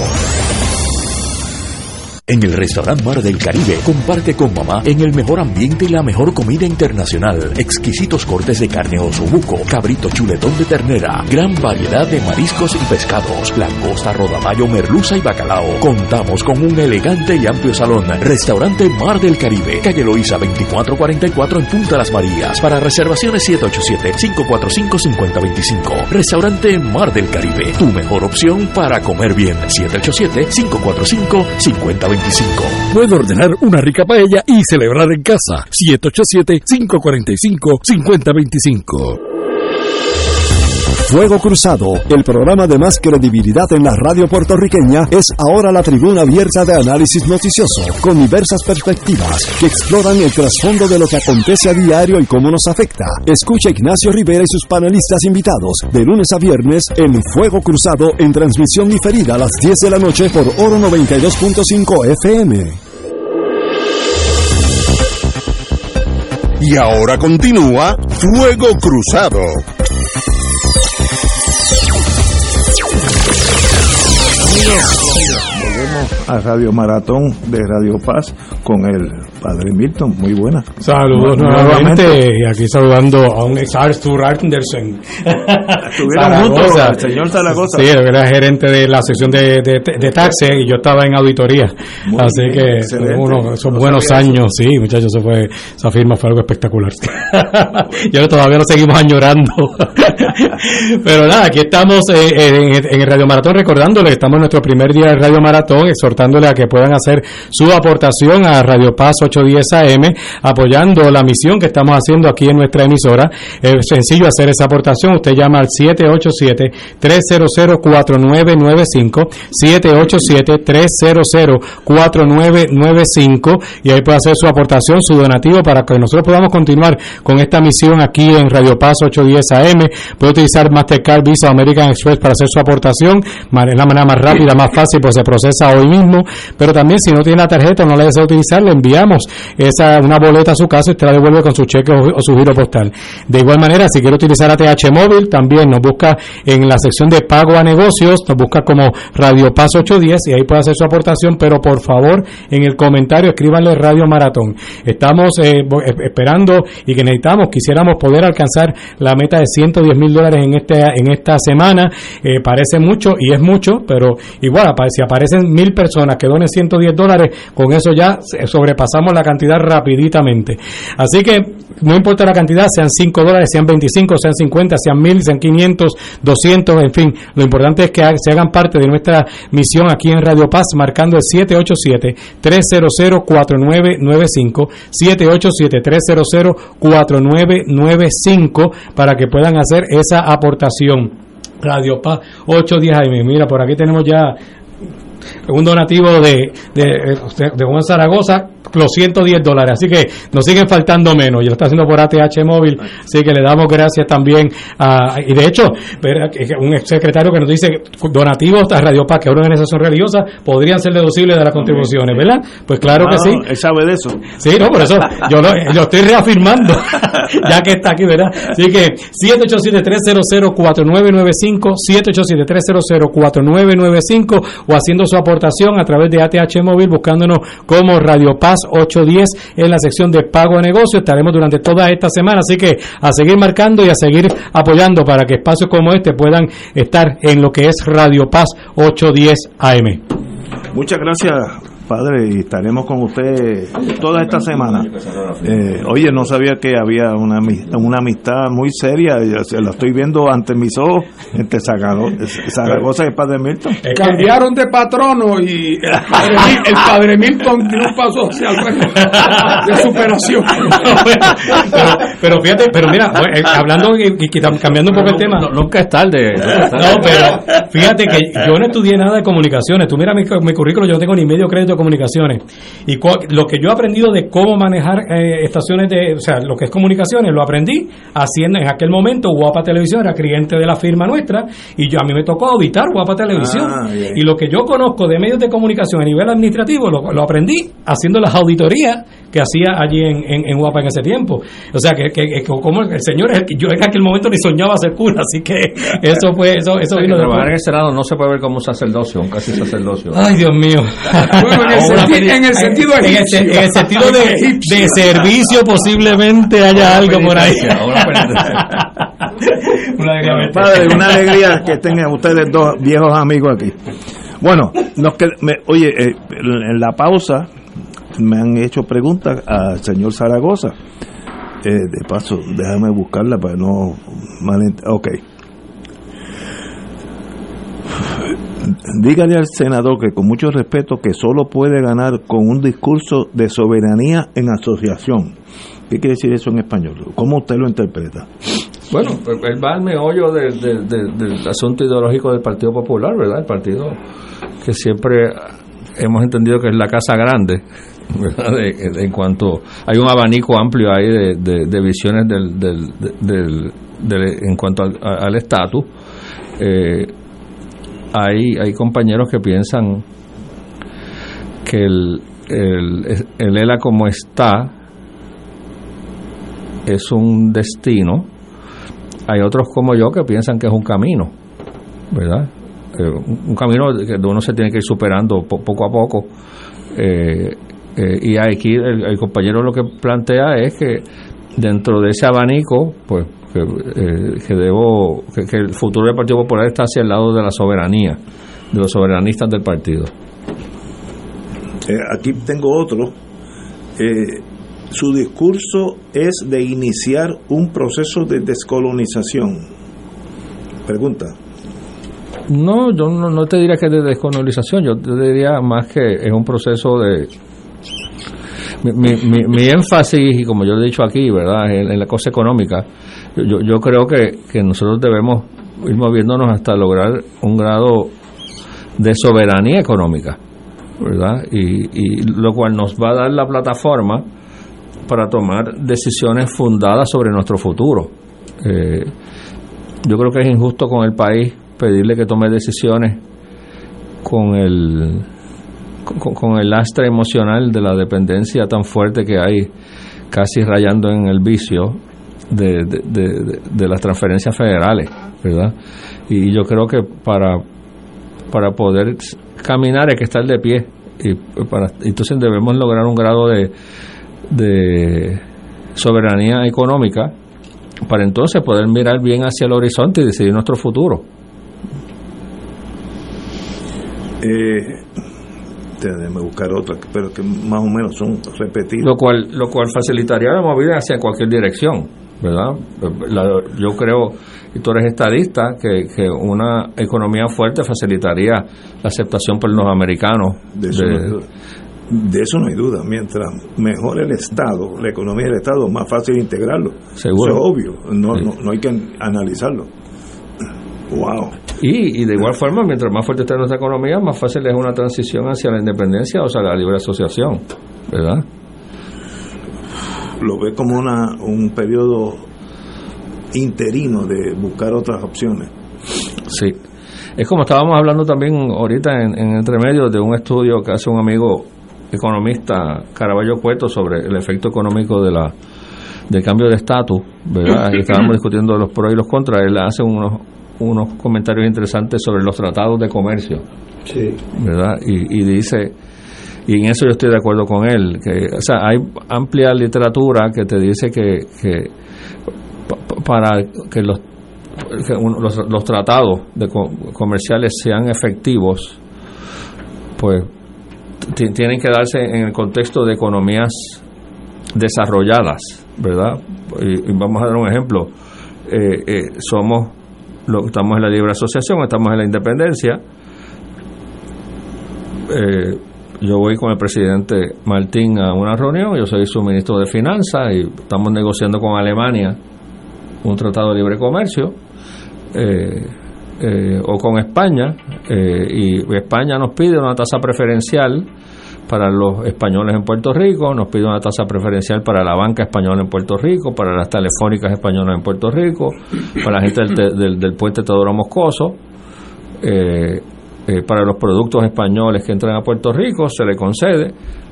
Y cuando entonces el presidente me dice, bueno, Zaragoza, ahora, ahora nos toca a nosotros pedir. ¿Qué nosotros vamos a pedir? Pues vamos a pedir la mismo para las empresas puertorriqueñas en España.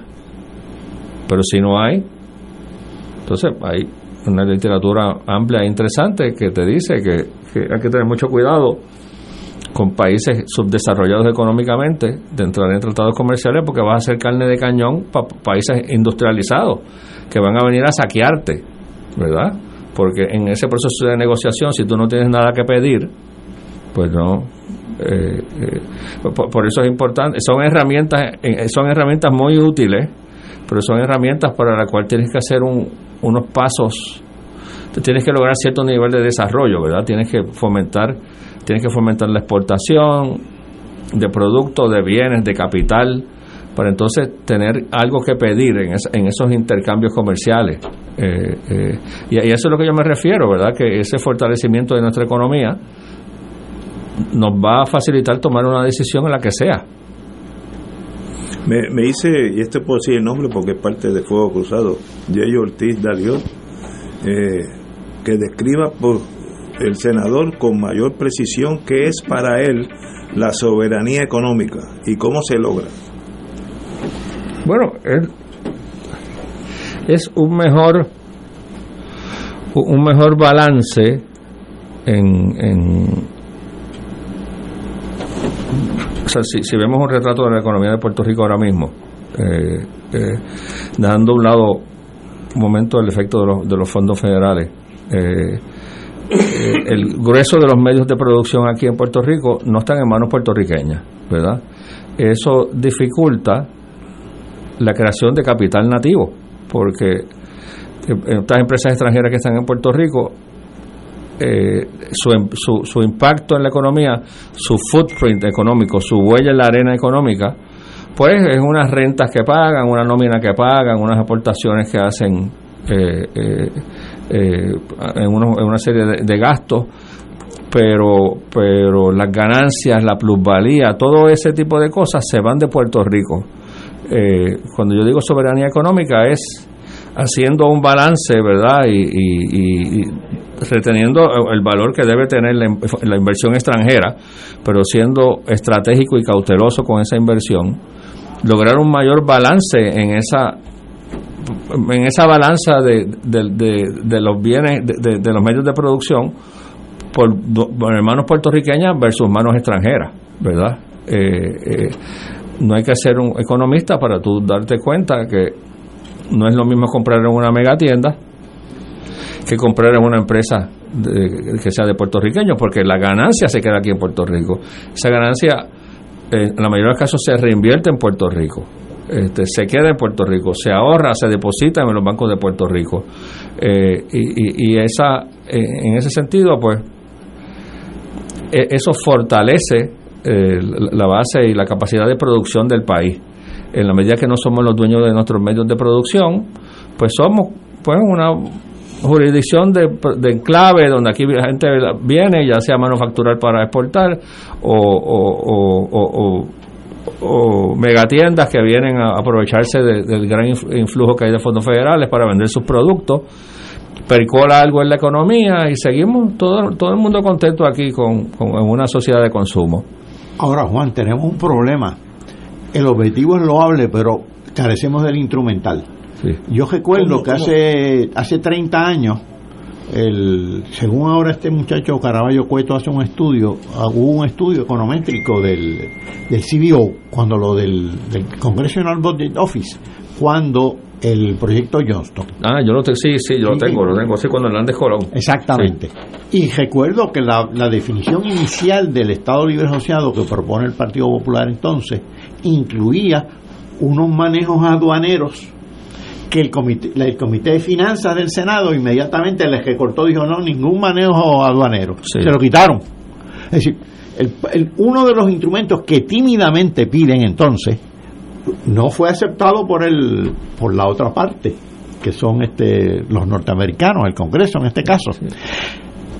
Años antes, antes también, para la década del 60, Muñoz propone el propósito de Puerto Rico, que incluía eso que tú estás diciendo, balance entre el capital local y el capital que, se promueve del exterior. Tampoco se ha logrado nada, todo lo contrario. Vamos a ver el proceso. Cada vez, mira, en el 50, el capital puertorriqueño en el sector manufacturero y en otros sectores sería 20 o 30, no, perdón, sería 70% más o menos, y el extranjero 30.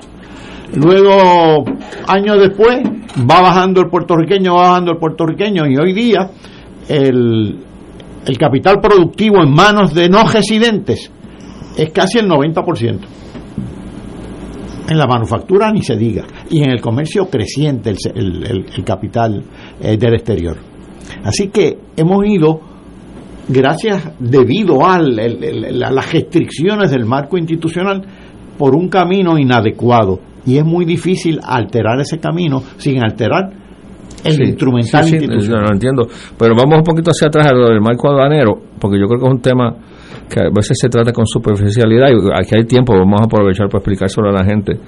Y es que la mayoría, o sea, una jurisdicción con soberanía, una herramienta básica que tiene, es ese control fronterizo sobre los bienes que entran, ¿verdad? Y eso se usa como herramienta de desarrollo económico en el sentido que es una válvula que tú regulas y estableces unos, unos cargos, unas tarifas, eh, según lo que tú quieras promover o limitar o proteger de tu producción local. Eh, entonces, Estados Unidos, pues muy obviamente, eh, si algo para ellos extremadamente sensible, considerando que nosotros somos el cuarto quinto mercado más grande para los productos americanos. Es el control aduanero. Es como tú mencionarle al americano eh, el Interstate Commerce Clause. Ellos, cualquier cosa que ellos le huela, que tú puedas poner algún tipo de barrera a los productos norteamericanos en su estado de Puerto Rico, pues el americano está protegido, el americano la teoría es yo te doy todos estos fondos y así mismo yo tengo que proteger a mis comerciantes. Pero fíjate, lo que proponía Hernández Colón no era eso, era protección respecto a otros países que no fuera Estados Unidos, porque ahora, con relación a otros países, el sistema aduanero que prevalece en Puerto Rico es el de Estados Unidos. nosotros no tenemos ninguno.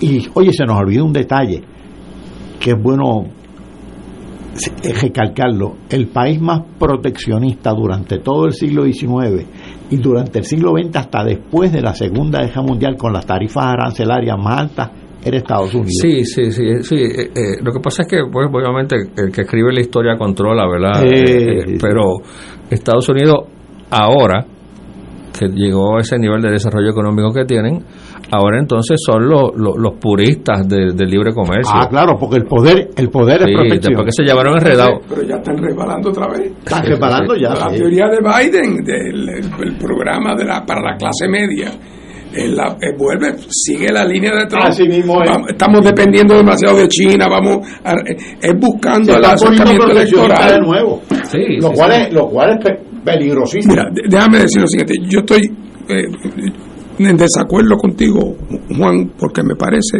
lo siguiente. Tú señalas con razón eh, la situación de debilidad económica de Puerto Rico y apunta a dos de los elementos que la causan. Uno, el nivel masivo de dependencia. Y número dos, el absoluto control de captación de capital en Puerto Rico de las empresas americanas y del comercio americano. Y te doy la mala noticia de que me estás describiendo el legado del Partido Popular.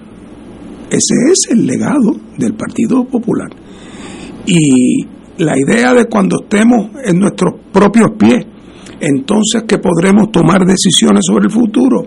El problema es que se convierta en aquel cuento de más pan para el chocolate y después más chocolate para el pan y después más pan para el chocolate. No se acaba nunca. Así es que yo en ese viaje a Madrid te iba a tener que destituir como secretario de Hacienda de la República porque te hubieras recordado, Juan, es verdad que es malo tener poco poder de regateo, pero lo peor es no tener ninguno. Y ahora no tenemos ninguno. Naturalmente que cuando comencemos a hacer nuestros pasos en el mundo como país independiente, no, no seremos todavía Singapur. Eh, pero por algún sitio tenemos que empezar. Lo que sí sabemos es que la ruta que hemos llevado por los últimos 40 años es una ruta que lleva al despeñadero. Eso sí lo sabemos. Bueno, ya, ya estamos en el despeñadero. No, estamos en el aire ya. no hemos caído, pero estamos en el aire. alguno de nosotros que tiene ya más de 5 o 6 décadas pensó que Puerto Rico va a estar en la posición económica que está hoy. Yo soy hijo de la 936, donde había que importar ingenieros. General Electric importaba ingenieros. Yo me acuerdo uno de Venezuela, otro de Argentina, que resultaron excelentes, porque no había ingenieros aquí. Hoy exportamos ingenieros. esa es la realidad. Alguien piensa, cuando yo salgo de aquí, ya yo sé dónde quedan los boquetes en la carretera, que Puerto Rico iba a tener carretera peor que Jamaica. Yo estuve en Jamaica hace un año y las carreteras muy superiores a Puerto Rico. Jamaica, pues algo está pasando. O sea, no, no hay que ser, yo no tengo la, economía que tiene el doctor Catalán. mira como nosotros por décadas hablamos de la República Dominicana. Exacto. Y las carreteras allá están mejor que aquí. Ah, que tienen menos carreteras, es, verdad. Pero, pero. E, eso es preocupante porque hace 50 años atrás nuestro ingreso per cápita era superior al de Corea del Sur, al de, al de Singapur. Ahora está bien por debajo. Y países que estaban bien alejados de nosotros se nos están acercando y nos van a dejar a la saga como el que tú estás mencionando, o Costa Rica o Uruguay. Y esa tendencia, pues vamos. Oye, cuando hablamos de proteccionismo o de protección, no estamos hablando de proteccionismo, estamos hablando de protección selectiva, porque tampoco Nos, yo creo en que en que haya el más pleno comercio con el mundo, con todo el mundo, pero el problema es cuando tú quedas indefenso en unos sectores y te invaden sin, sin tú tener ningún instrumental, cuando el otro sí lo tiene, el contrincante. Ese es el problema. Sí, y cuando el otro desarrolló sus industrias protegiéndolas. Sí. Compañero, no está traicionando el, cuando las cosas están interesantes, el tiempo corre más rápido. Juan Zaragoza, qué bueno tenerte aquí, volverás acá, yo creo que para diciembre será algo imponentemente necesario que usted venga aquí y diga lo que, cuáles son sus planes. Eh, de verdad tengo mucha confianza en su señoría y ya nos veremos. Gracias, El destino nos qué bueno que, coincidió con el, con el Radio Maratón también. Oye, sí, sí, de tu amigo, no sabía que eran amigos de, de, muchos años. Señores, un privilegio estar aquí con el senador Zaragoza y nos vemos mañana.